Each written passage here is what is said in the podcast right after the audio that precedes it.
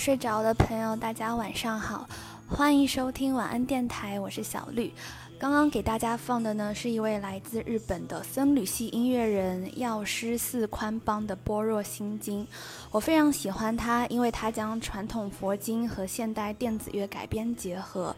然后让佛经有了一种相当治愈的感觉。我还很喜欢他的另外一首歌，叫做《世尊记》，歌词是这样写的。世尊妙相聚，我今重问彼，佛子因何缘？名为观世音，相当的温柔。今天要放这首歌呢，也是因为我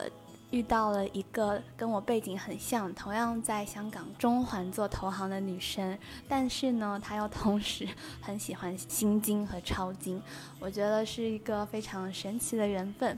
下面就让我介绍一下这位朋友紫苏。大家好，我是紫苏。啊，我和小绿的相遇也是非常的奇妙，嗯，但虽然现在小绿还在呃中环的投行工作，不过我已经在四月份裸辞了，所以我们两个呃因为朋友圈居然决定要就是双向奔双向奔赴，对，因为对我在他朋友圈有。看到他在读一些奇奇怪怪的书，然后我想说，现在这个年头还有时间看书的，要么就是在放假，要么可能就重启他的人生了，所以我就跟他 reconnect 了一下。裸辞之后呢，我又重新捡起了读书的习惯，然后我就想，我看了这些书，我总要把自己的想法写出来吧，然后我就开始在朋友圈分享我的读书笔记，结果没有想到，居然小绿每一条都会来 点赞，还会在底下评论。我就觉得好神奇，这个女生。我也觉得这个女生很神奇，然后没想到，嗯，我们就是因为这样，可能受到了那个彼此 N 人的气味，然后第一次见就 deep talk 了，深度交谈。我们我们的聊天就是感觉完全不像第二次见面的两个人该聊的东西，有点像认识了十几年的老朋友，在在思考人生的那种讨论，所以。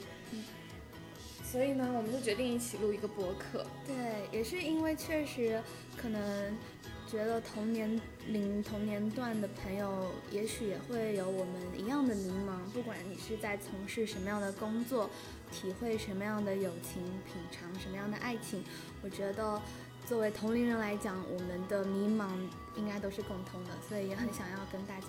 没有睡着觉的朋友来聊聊天。嗯。是的，我们在聊 MBTI 的时候说，我是一个 ENFP，然后我是一个 ENFJ。我们为什么会说到这个呢？就是其实我们第二次呃，就是准备出来见面的时候，在约时间的过程中，我就已经 sense 到了，他应该是一呃 MBTI 那个最后一个维度是分 P 和 J 嘛，然后我就 sense 到了小绿应该是一个 P 人。为什么？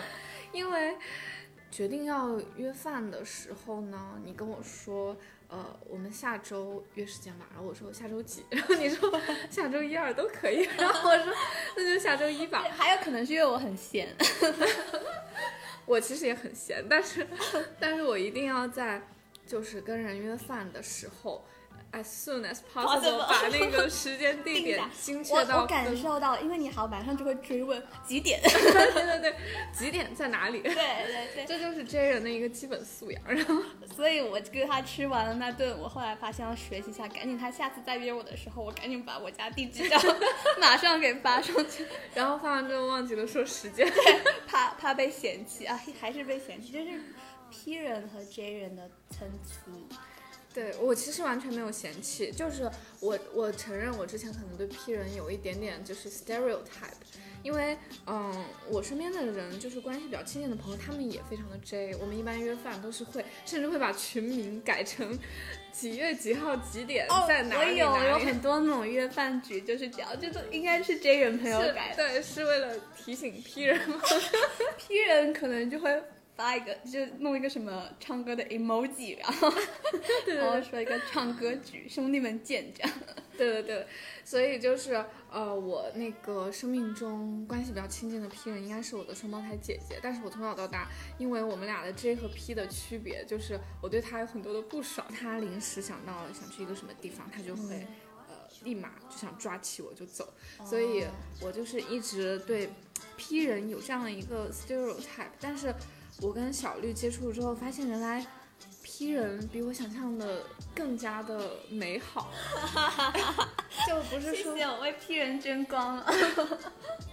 就是我觉得时间观念呢，其实只是一个维度的一个比较浅显的区分 J 人和 P 人的，其实更深层次的，我觉得是对待这个世界的态度。我从小绿身上感觉到那种特别强烈的浪漫主义色彩，就是感觉虽然说，嗯，他可能呃平时不会那么精细的规划生活，但是他的生活好像充满了那种梦幻的泡泡，就是随时能够发现新的东西，然后就是感觉跟他的交往过程就让我有一种，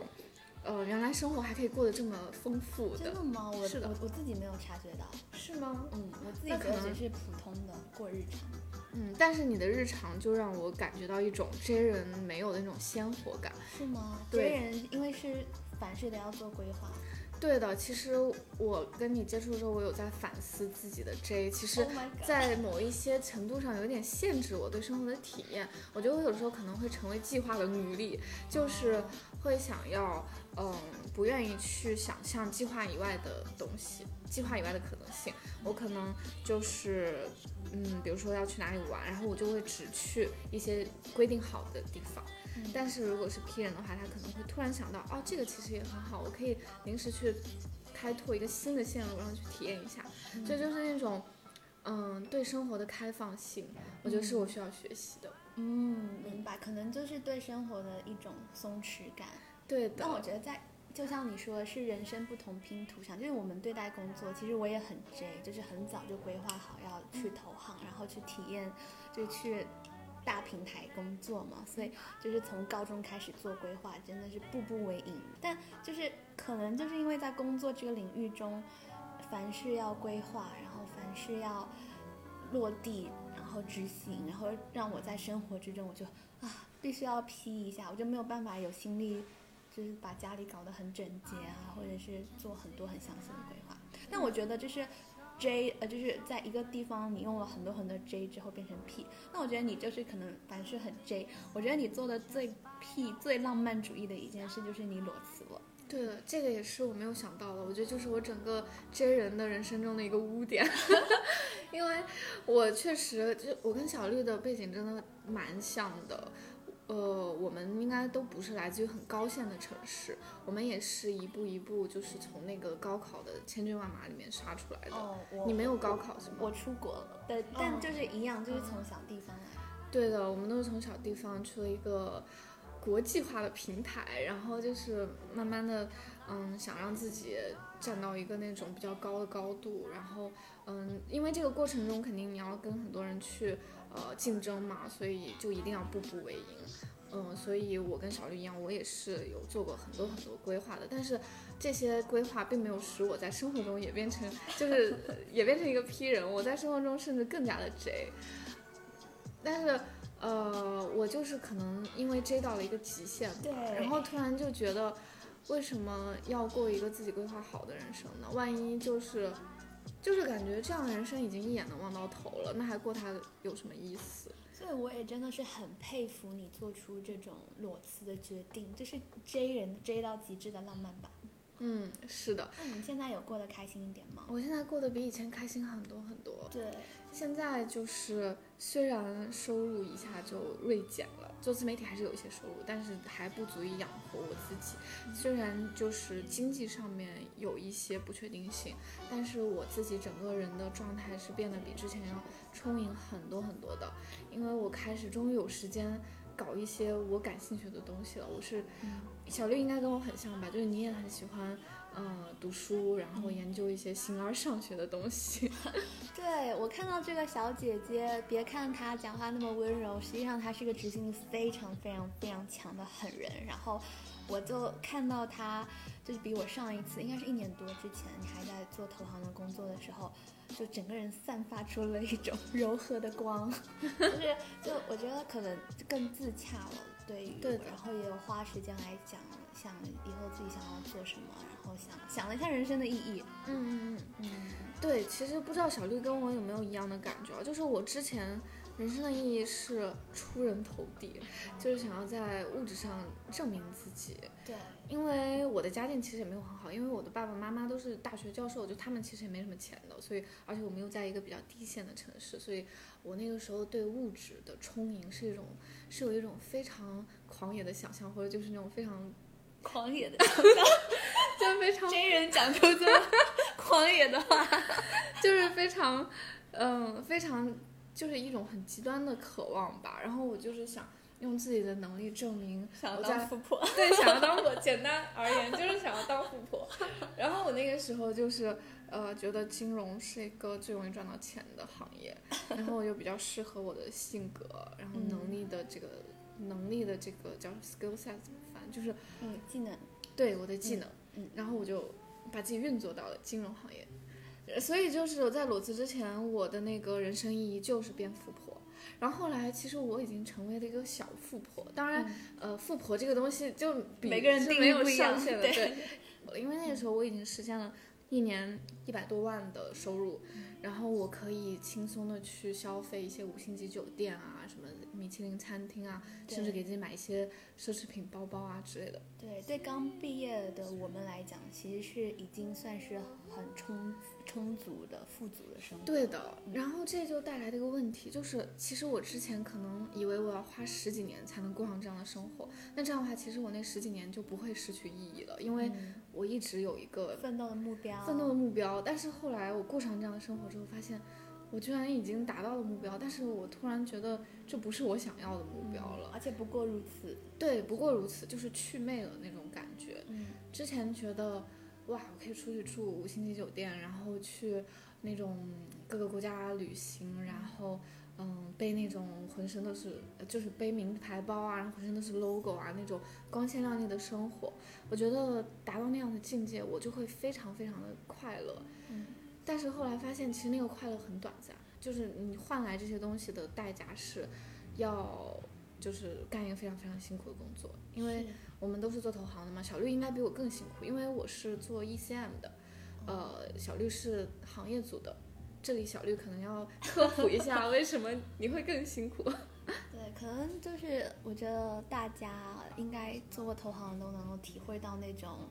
就不仅是工作时长很疯狂，经常到半夜两三点加班，就是那种不固定性，然后随时手机二十四小时 stand by，然后周末你跟朋友约个饭，你也可以 cancel 好几次，是不是约好，就是就算在同一幢楼里面的那个朋友，你要约个饭，就哎呀不好意思，我今天中午又来了个对急活，然后就发现约一个月、两个月、三个月可能都约不上一顿饭，然后最后是在机场的候机室大家一起去出差 碰到了，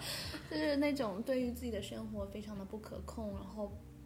就连社交都是这样，更别说感情生活了，可能更没有时间。嗯然后更别说精神生活了，可能就没有时间看书。所以我觉得紫苏应该也是，就觉得在精神这一块一直没有得到充分的喂养吧，物质喂不饱，嗯，所以你的总结太到位了。我其实是一个特别喜欢读书，然后渴望读书的人。嗯，呃，就这句话可以剪掉，有点奇怪。我真的从小特别喜欢读书，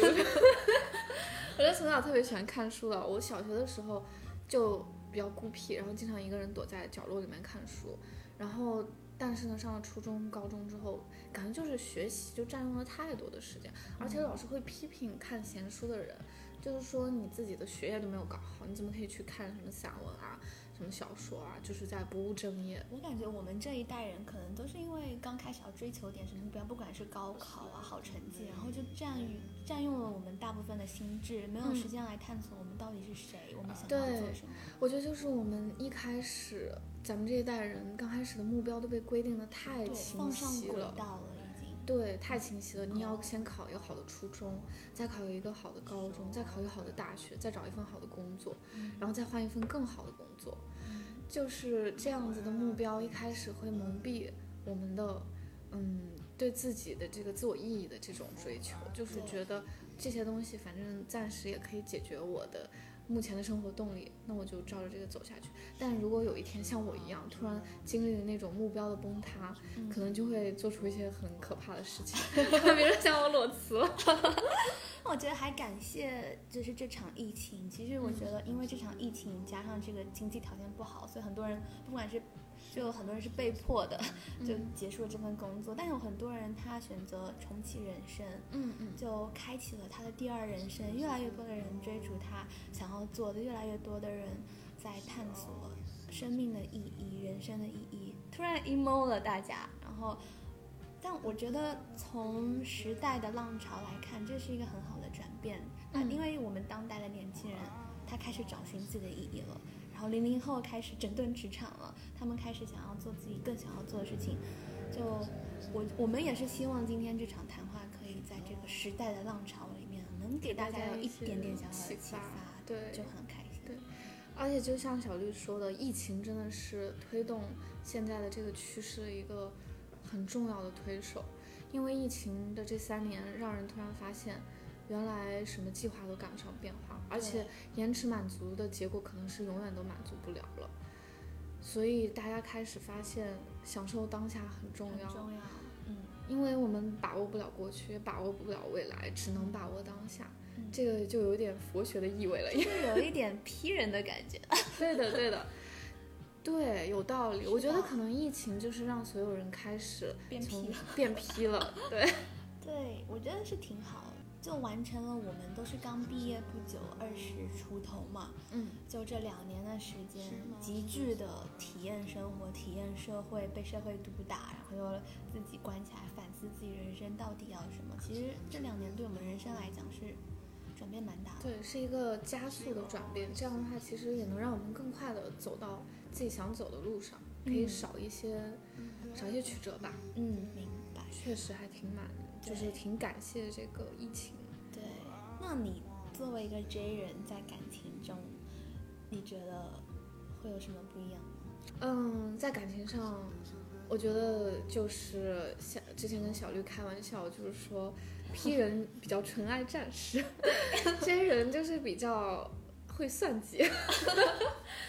会想的比较多。对的，J 人，当然我不能代表所有的 J 人，我只能代表我这一个 J 人，就是我是属于在感情里面，我会把呃感情和未来分得很清楚的，我会评就是自己去评价一下这段感情到底会把我的未来带到更好的方向，还是更差的方向。如果我很喜欢对方，但是他给我的未来带来的是不好的影响，那我就会。斩钉截铁的离开他，我真的惊呆了。上次听你说说一个你还挺喜欢的男生，然后呢，他就影响到你前进的步伐，让你分心了，然后你你就斩钉截铁的结束了。对，其实结束的过程还是会有一些痛苦的，但是呃，我自己明白这个不得不结束，因为就是 J 人嘛，就是呃 J 人最爱的还是结果。P 人表示要学习一下这个适当的目标导向，就是 P 人可能很容易被就是被情绪影响，然后就会漫无目的的被一段情绪不知道带到哪里，然后可能一年两年过后啥也没想，就是也不求结果嘛，因为 P 人就是不求结果，太注注重体验了，反而有时候是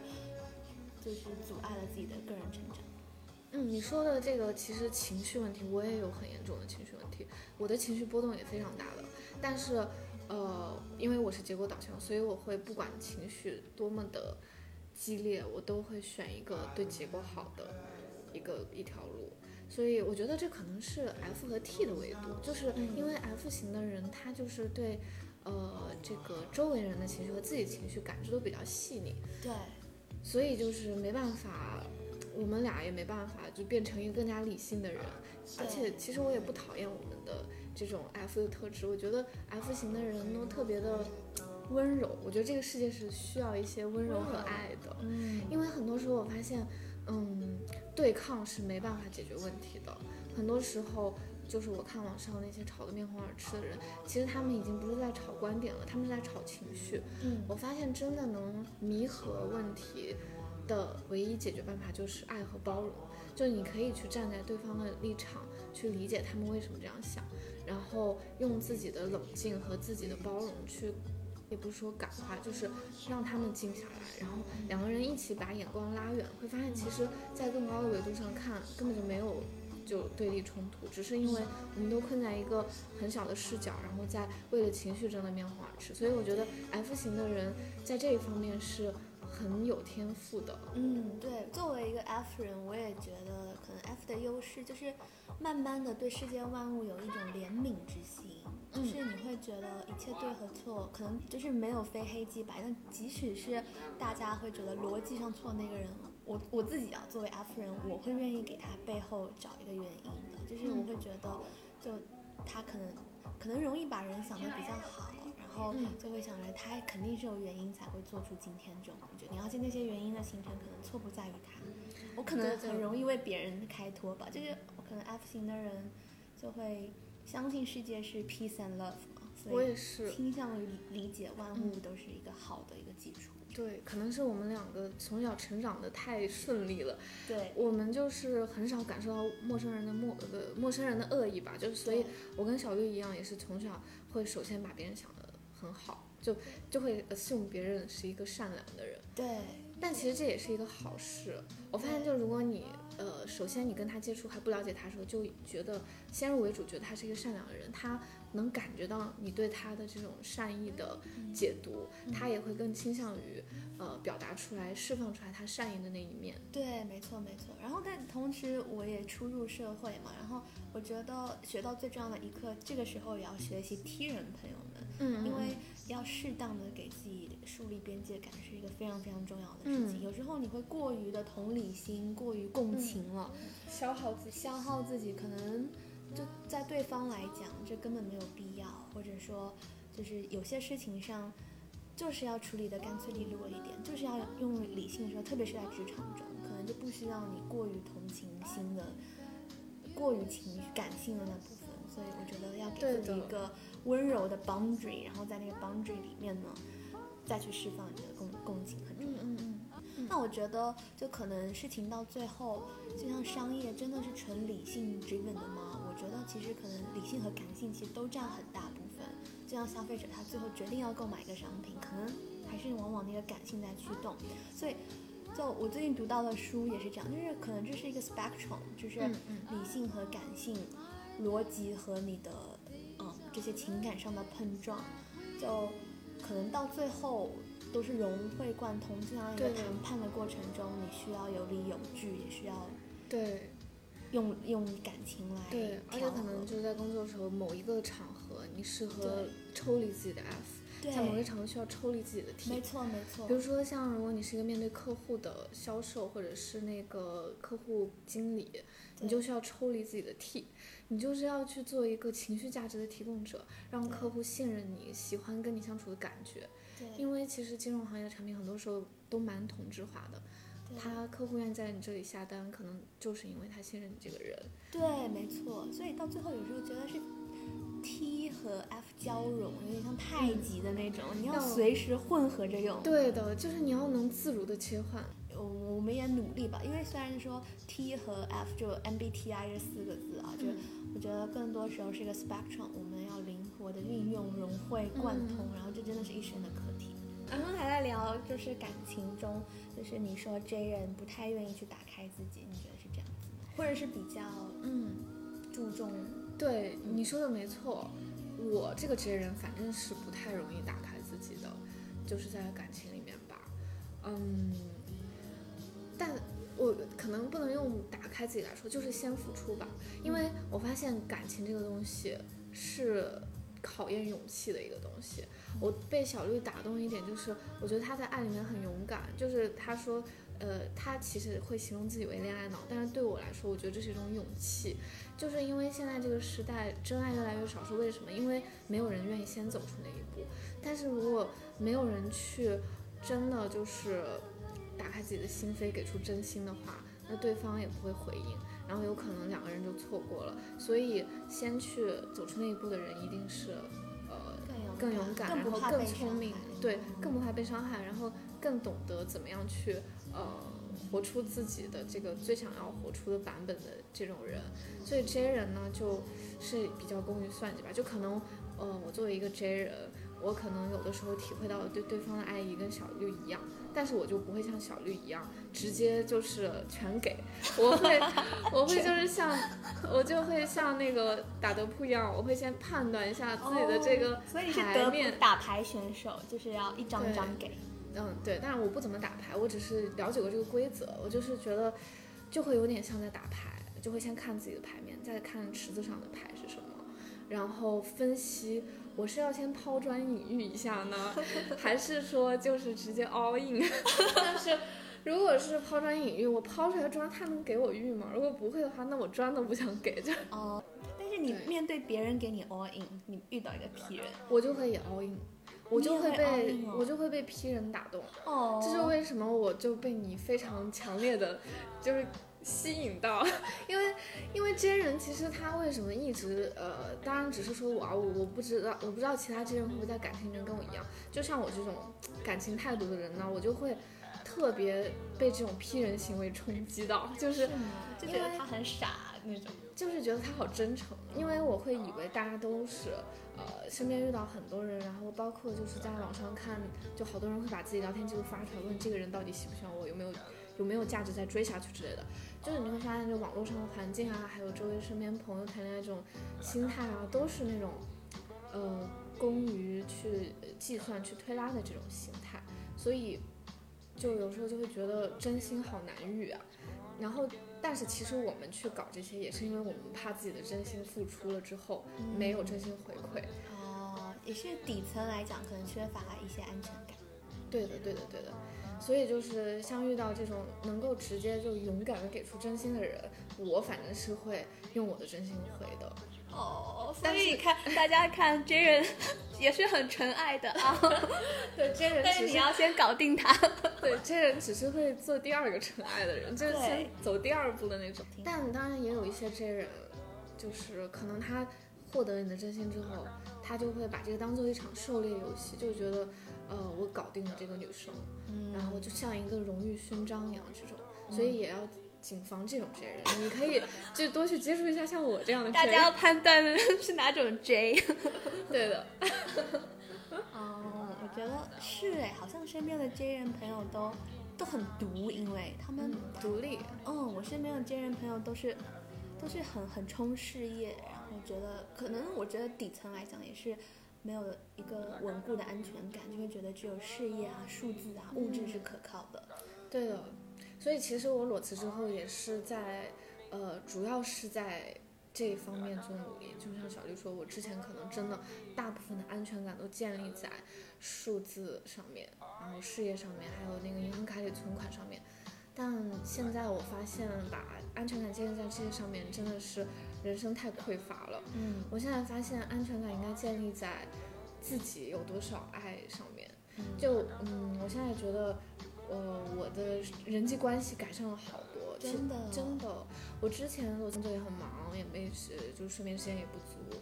但现在呢，我就开始，呃，经常跟我爸我妈那个聊天啊什么的。然后跟朋友出去玩，然后也认识了很多同频共振的新朋友，像小绿，就是我最近最惊喜的一个收获。好荣幸哦，被 J 人朋友夸了。所以就是，呃，我现在发现，真正给我底气的是这些人际关系，不像过去是我的存款，就是一个重启人生了，相当于。而且是更平衡的人生。对，我之前看到一本书叫做《人生设计课》，他说人生就是一个盘子里面不同的菜嘛，然后有分做工作、娱乐，然后感情。不好意思，是感情和健康，健康是你的 base，所以就看你大家追求的是什么，然后以及这四个怎么。更更好的平衡，然后当它平衡的更好的时候，你会感受到是更幸福快乐的人生。对的，健康真的是 basis。嗯，我觉得我裸辞的一个最直接的诱因就是我的身体垮了。是的，因为如果身体不好的话，其实你拼再多东西都没有用啊。是的，是的。万一四五十岁就过劳死了，呸呸呸，是是就是就 非常的是的，是的，不值。绝对是的。所以所以如果一份工作让大家的身体已经报警了，我觉得真的可以考虑换一份工作。而且不仅是呃生理上，还有心理上的，嗯，对的对的双重健康。对的那不可否认，投行还是给我们很多不一样的人生体验，对的包括给你裸辞的物质的底气和你对精力的底气。对的，这这点就需要好好的感谢一下投行了，因为经历过这样的工作环境还有工作节奏之后，会发现其实很多事情嗯都不算什么了。嗯，就可能就是打过的地狱模式之后，你再打什么模式都像小白模式。还有就是，投行身边的人真的都很优秀，嗯，再从他们身上也能学到特别多的东西。我最开心的是通过这个平台有认识到很有趣的人，就像你，然后做着一份很高难度的工作，同时还想要就不断的拓展自己的人生边界，去去发现自己想要什么。我觉得这这是的人很难得。让我们下面再来聊聊在生活中的那个 MBTI 的区别。你觉得你在生活中的 J 体现在什么？我在生活中的 J 体现在出去旅行。是吗？嗯，我会喜欢在出去之前，然后把每一天的行程都定好。真的哦，对的作为 P 人表示这样旅行有什么意思？那 不是很累吗？我会很担心，比如说去了那个地方之后，发现因为提前没有规划好，然后导致出发的时间推迟，或者在想玩的地方没有玩够时间啊之类的，我就会觉得，呃，这相当于是毁了整个旅程的体验。但是 P 人是不是就不会这种感觉？P 人旅行就是会做很非常简单的攻略，就是啊，大概是哪几个景点，吃大概吃些什么，然后酒店。本 P 人表示我只定第一天和第二天，因为根本不知道第二、第三天、第四天会去到哪里玩，就很没有规划。但是我觉得旅行的意义，可能因为自己会觉得就是要放松心理，然后随便走到哪里看到哪里。当然，就是也会浪费很多的，就是宝贵的时间，因为旅行很贵嘛，就机票、酒店，然后没有玩到最值得玩的，就有一点不够有规划。但就可能 P 人实在是过于懒散，这点要向你们真人学习。嗯，嗯，好像你家也很干净。我家超级干净，就是有点强迫症的那种，所以我就会倾向于把家里收拾得很整洁，那为什么整洁会给你带来好心情、就是有一种秩序感，秩序感，还有就是尽在嗯掌控？对，尽在掌控。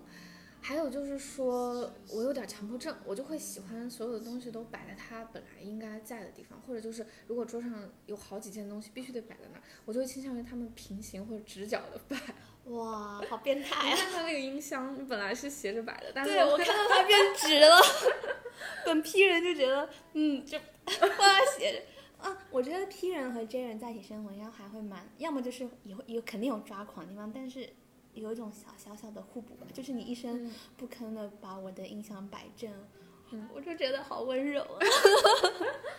然后还有就是，我觉得收纳对我来说是一个特别，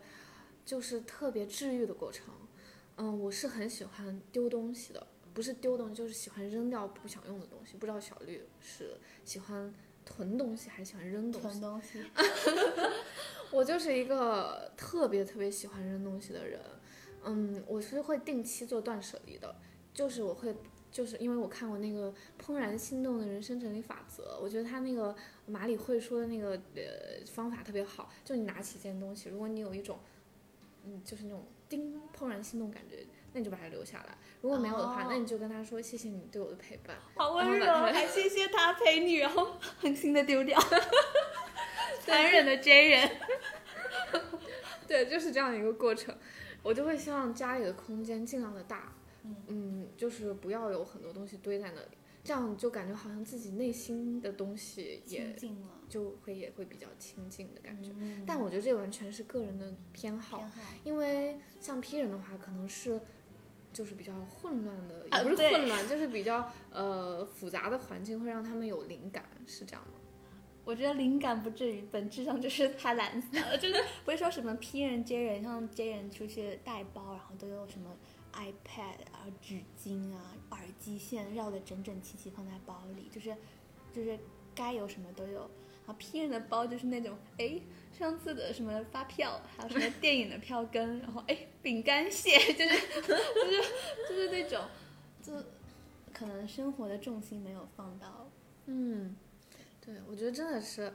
就是需要在四个维度丝滑的切换，就既不能太 J，也不能太 P，嗯不然就会损失掉一些，呃，就是人生的一些乐趣。嗯，对，我觉得还是很开心，今天可以请到这个紫苏的小姐姐，然后也让我们看到了她，嗯，对于人生的思考，然后对于工作，还有 MBTI 对她的，你看到没有？J 人，J 人到了极致，到了极点可能会变 PO，做出一件裸辞那么大胆、那么浪漫的事情，我真的发自内心的佩服你和祝福你，然后，然后也。欢迎关注这位漂亮小姐姐的小红书，她在里面分享很多议题，谢谢谢谢小绿帮我打广告。他会分享很多女权啊，对，我会分享，我分享的内容比较杂，从我裸辞的感悟到我的成长的一些思考，然后甚至也有一些女性主义的东西。感兴趣的听众朋友们可以去关注我的小红书。谢谢小绿。我会把他的那个小红书的通道放在下面的字幕，呃，大家可以去从下面的那个文字里面直接进入。然后呢，我觉得我们虽然今天用 MBTI 作为聊天的契机了，但是也是觉得我们自己也是知道 MBTI 只是一个话题的切入，就是人还是很不一样的。对然后 开始 disclaimer，不不代表所有的 J 和 P 人，不代表我们对所有人都有 stereotype。仅代表我们自己的立场。然后，然后就是我觉得我很谢谢今天的谈话，就是他总是给我带来了关于人生、关于选择的感悟，然后她有这份勇气去追逐属于自己的人生，我觉得真的是好有勇气的一个女孩子。嗯嗯嗯谢谢小绿，嗯嗯，小绿也给我很多很多启发。要开始商业互吹。然后，然后也希望今天这一期给大家带来小小的、小小的嗯启发和感悟。毕竟，我觉得在人生中很多决定不是突然决定的，都是嗯有很多很多小小的触角，嗯。然后凝结成了一股很大的勇气之后，我们就嗯做了不一样的人生选择。对，希望大家在繁忙的工作之中，可以偶尔的停下来想一下自己是谁，自己的生活，自己的人生，然后也由此希望大家可以过，嗯，过得更快乐，收获一个更幸福和更丰富的人对生。过上更自洽、更圆满的生活。欢迎大家跟我们一起听心经、抄心经哦。嗯，是吧？是不一样的一个世界。对的因为我觉得早一点就是参悟这种东西，反而对我们年轻来讲是好的，因为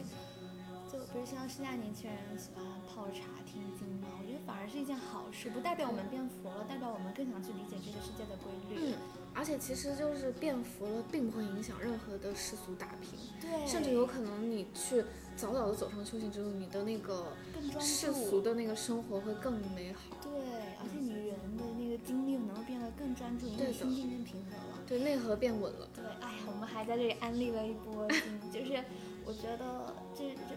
不管是听听心经，可能也是一个方式啊。我也嗯希望大家可以找到就是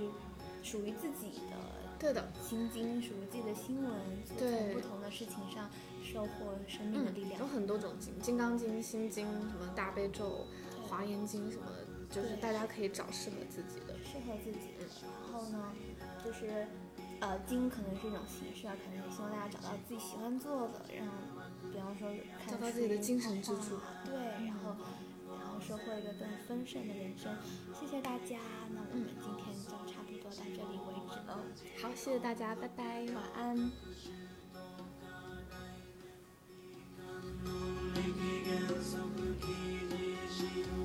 中